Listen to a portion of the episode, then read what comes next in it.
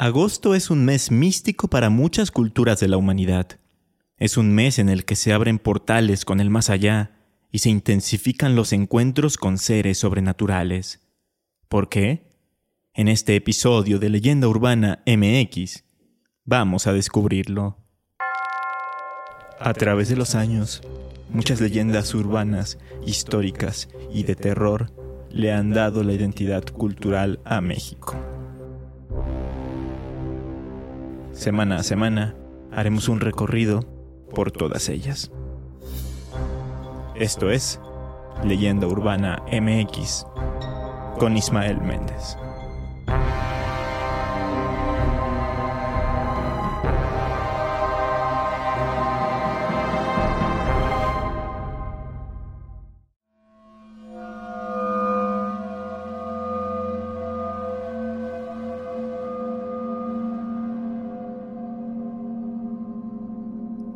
Inicia el mes de agosto y con él llegan muchas historias relacionadas con lo paranormal y lo sobrenatural. Y es que, por alguna razón, muchas culturas de la antigüedad, e incluso actuales, tienen creencias y tradiciones que se desarrollan en estos días.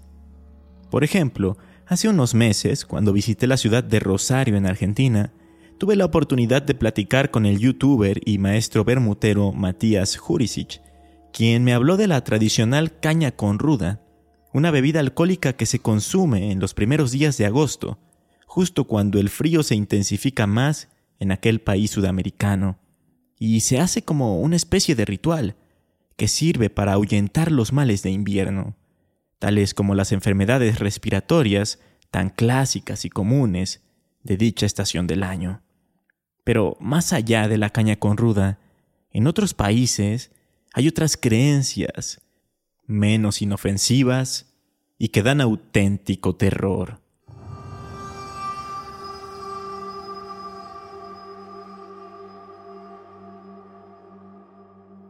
Los aymaras son un pueblo indígena originario de América del Sur, sobre todo del altiplano andino de Bolivia y Perú, aunque también se encuentran en Chile. Ellos, entre sus muchas creencias, tienen algunas muy relacionadas con el mes de agosto, o como ellos lo llaman, el mes que tiene boca.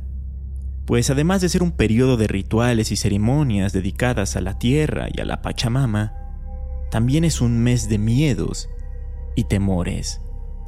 Tanto así que se evitan los matrimonios en esos días, y si se sale por la noche, se hace con sumo cuidado porque piensan que aumentan considerablemente las probabilidades de encontrarse con seres malignos. Seres como por ejemplo el Karisiri, al que también se le conoce en nuestro idioma como el degollador o el demonio del altiplano. Según los relatos aymaras, el Karisiri es un ser que puede adoptar tanto una forma humana como una forma animal aunque hay descripciones en las que se le señala como un ser antropomorfo con pelo amarillo y de gran altura. Quienes tienen la mala suerte de encontrarlo en su camino, lo primero que notan es que empiezan a sentir mucho, mucho sueño. Esto lo aprovecha este ente para sacarles toda la grasa del cuerpo y dejarlos con una enfermedad que algunos comparan con la anemia. Investigando sobre este ser, me encontré una noticia insólita que fue transmitida en el programa televisivo Al Sexto Día de Perú en 2012. En ella se habla de un caso ocurrido en el pueblo de Paucarcoya, en Puno, en el que supuestamente una joven de 14 años falleció a causa del cariciri. Según los testimonios, algunos compañeros de la escuela vieron a la joven paseando acompañada de un hombre extraño. Posteriormente, ella enfermó sin ningún motivo aparente. Presentaba síntomas como fiebre y dolor de estómago, por lo que fue llevada a un hospital, en donde finalmente murió siete días después.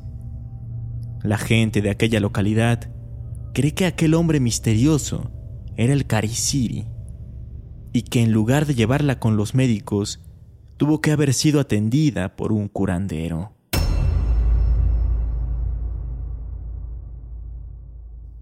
Otro de los seres que suele aparecérsele a los aymaras en el mes de agosto es el anchanchú.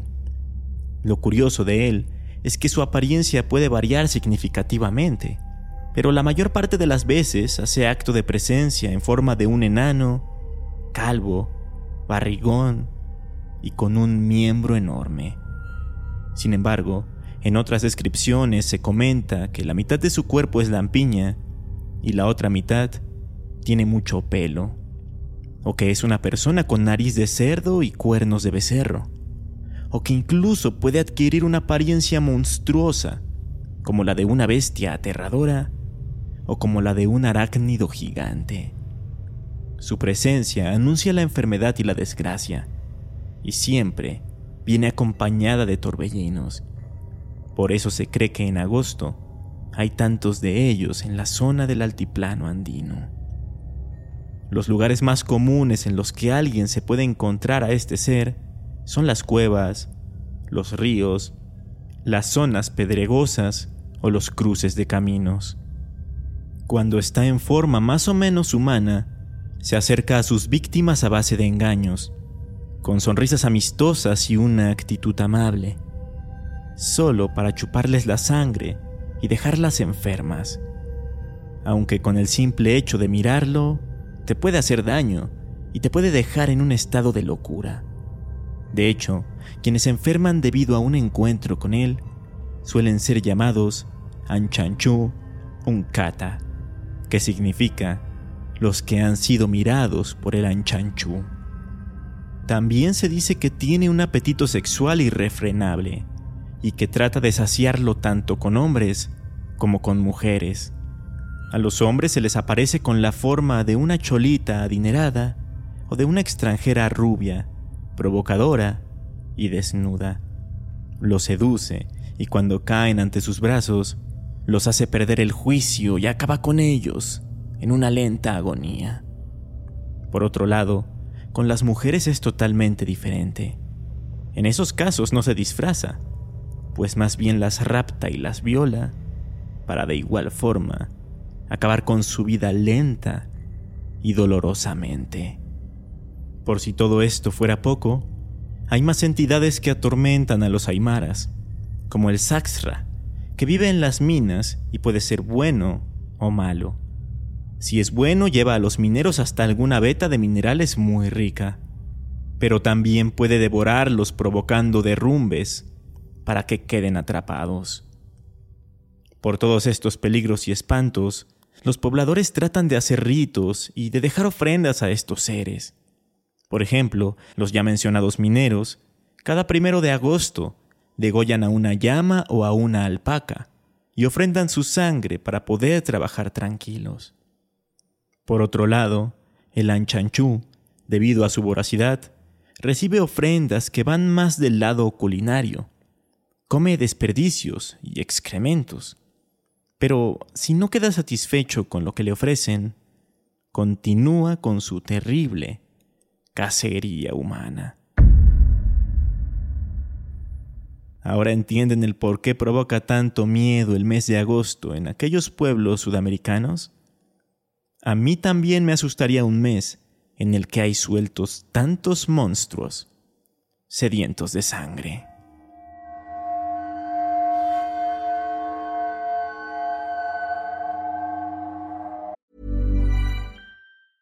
A lot can happen in the next three years. Like a chatbot may be your new best friend. But what won't change? Needing health insurance. United Healthcare Tri Term Medical Plans are available for these changing times. Underwritten by Golden Rule Insurance Company, they offer budget friendly, flexible coverage for people who are in between jobs or missed open enrollment. The plans last nearly three years in some states, with access to a nationwide network of doctors and hospitals. So, for whatever tomorrow brings, United Healthcare Tri Term Medical Plans may be for you. Learn more at uh1.com. There's never been a faster or easier way to start your weight loss journey than with PlushCare. PlushCare accepts most insurance plans and gives you online access to board-certified physicians who can prescribe FDA-approved weight loss medications like Wigovi and Zepbound for those who qualify. Take charge of your health and speak with a board-certified physician about a weight loss plan that's right for you. Get started today at plushcare.com slash weight loss. That's plushcare.com slash weight loss. plushcare.com slash weight loss.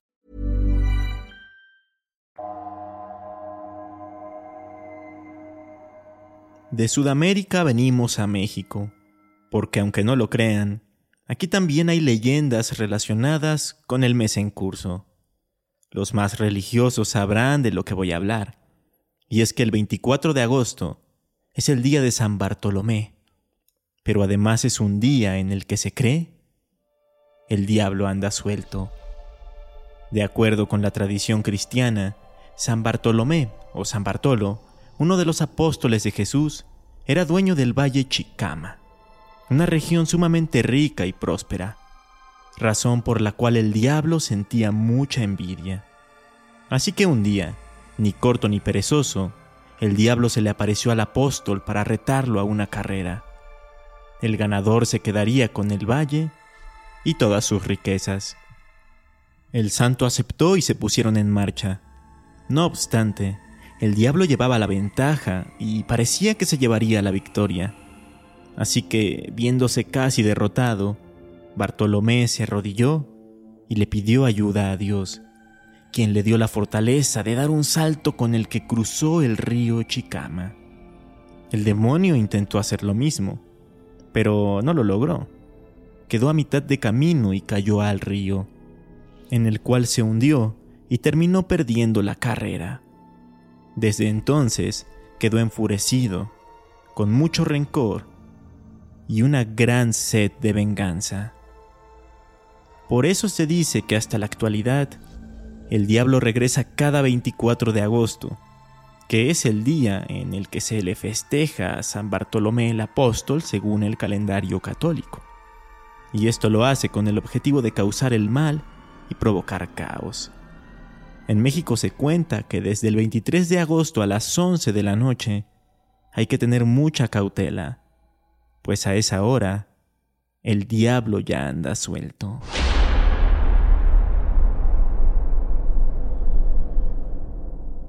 Entre aquellas cosas que realiza está el provocar graves accidentes en las calles y en lugares de trabajo, y hasta accidentes domésticos. Por eso se recomienda no hacer actividades de riesgo, pues es fácil que este demonio intervenga para que te hagas daño. De hecho, ni siquiera es recomendable manipular cuchillos o interactuar con fuego, porque los resultados pueden ser fatales. Además, la gente que vive en zonas rurales del país aconseja evitar estar en el campo, debido a las fuertes lluvias que se presentan acompañadas de peligrosos rayos. Algunos afirman haber visto cosas extraordinarias en esas zonas, como serpientes moviéndose de manera vertical, es decir, como si tuvieran patas y estuvieran caminando paradas o erguidas.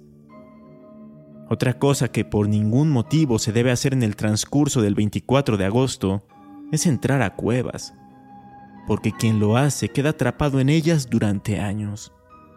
Cuando por fin logra salir, para esa persona es como si no hubiera pasado el tiempo, pero podrá ver que sus amigos y familiares han envejecido significativamente.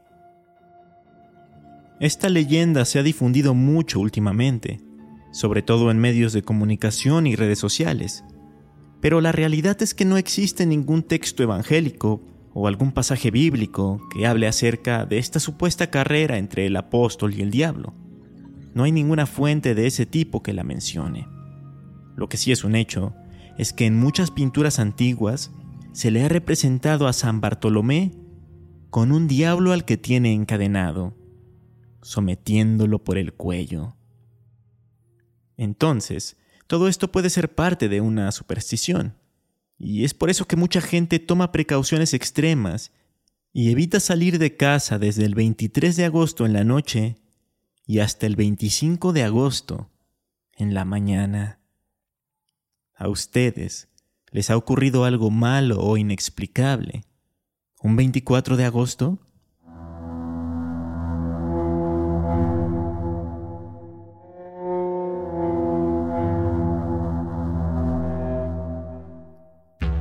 Los antiguos romanos tenían una celebración o creencia muy particular.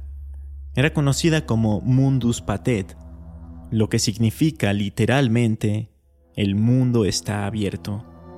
Y esto representaba que la puerta entre el mundo de los vivos y el mundo de los muertos se abría. Esto ocurría en tres fechas muy específicas del año.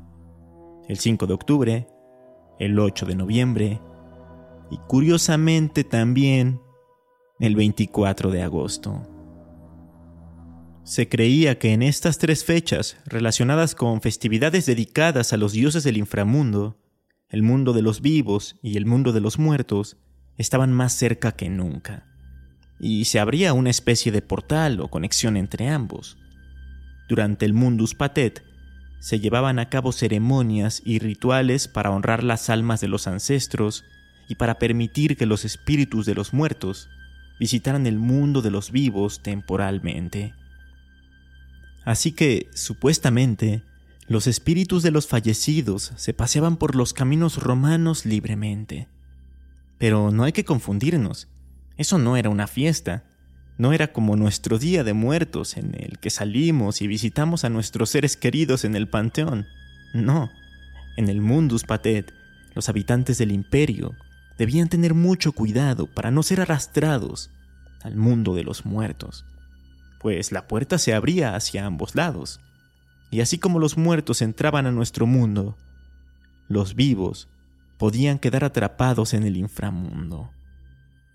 Aunado a esto, no solo las almas buenas volvían, pues también espíritus malignos cruzaban el umbral, como los larvae, unos espectros que se alimentaban de la energía vital de los mortales, o los maniae, unos horribles esqueletos que podían provocar un estado de locura en los vivos.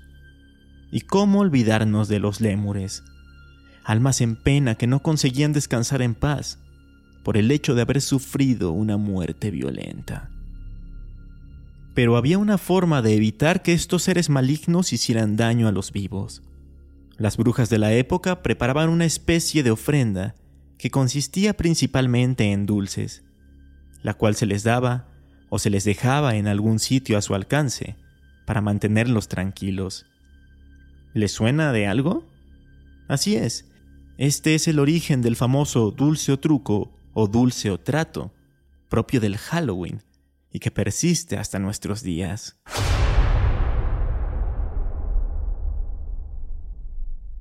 De acuerdo con los registros del político, escritor y militar Catón el Viejo, los días del Mundus Patet quedaban suspendidos todos los actos oficiales del imperio, así como cualquier actividad militar. Las puertas de los templos permanecían cerradas. Estaban prohibidos los matrimonios y estaba prohibido también mantener relaciones sexuales, ya que las almas de los muertos podían sentir envidia y podían arrastrar a los vivos hacia la muerte. Básicamente, se debía evitar cualquier actividad que no fuera estrictamente necesaria. Y la realidad es que las personas se lo tomaban muy pero que muy en serio, y seguían las instrucciones y las órdenes al pie de la letra. De hecho, se llegaban a encerrar en sus casas durante todo el día, mientras los difuntos caminaban tranquilamente por las calles. Al final de la jornada, todas aquellas almas, tanto las buenas como las malas, regresaban al inframundo. Se cerraba la puerta y la gente de carne y hueso podía volver a realizar sus actividades de manera normal. Al menos hasta el siguiente Mundus Patet. Muchos dicen que la caída del Imperio Romano no acabó con el Mundus Patet y que hasta la fecha, todos los 24 de agosto, todos los 5 de octubre y todos los 8 de noviembre, se sigue abriendo la puerta entre los mundos, por lo que hay que andarse con cuidado y en la medida de lo posible llevar dulces contigo por si te encuentras con algún espectro aterrador o algún terrible esqueleto que quiera llevarte al más allá.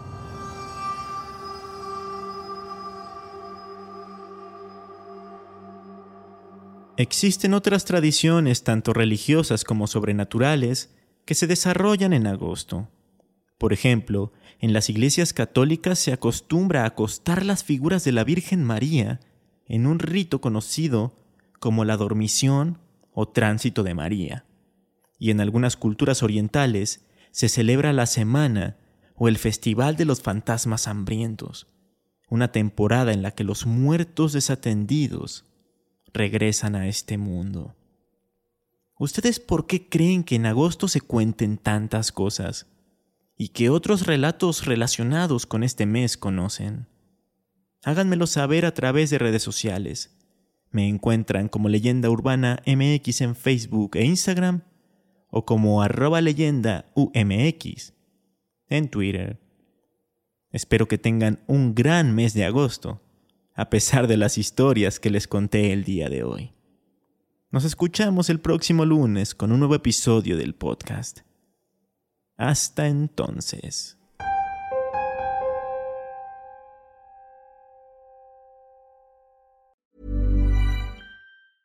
Even when we're on a budget, we still deserve nice things. Quince is a place to scoop up stunning high-end goods for 50 to 80% less than similar brands.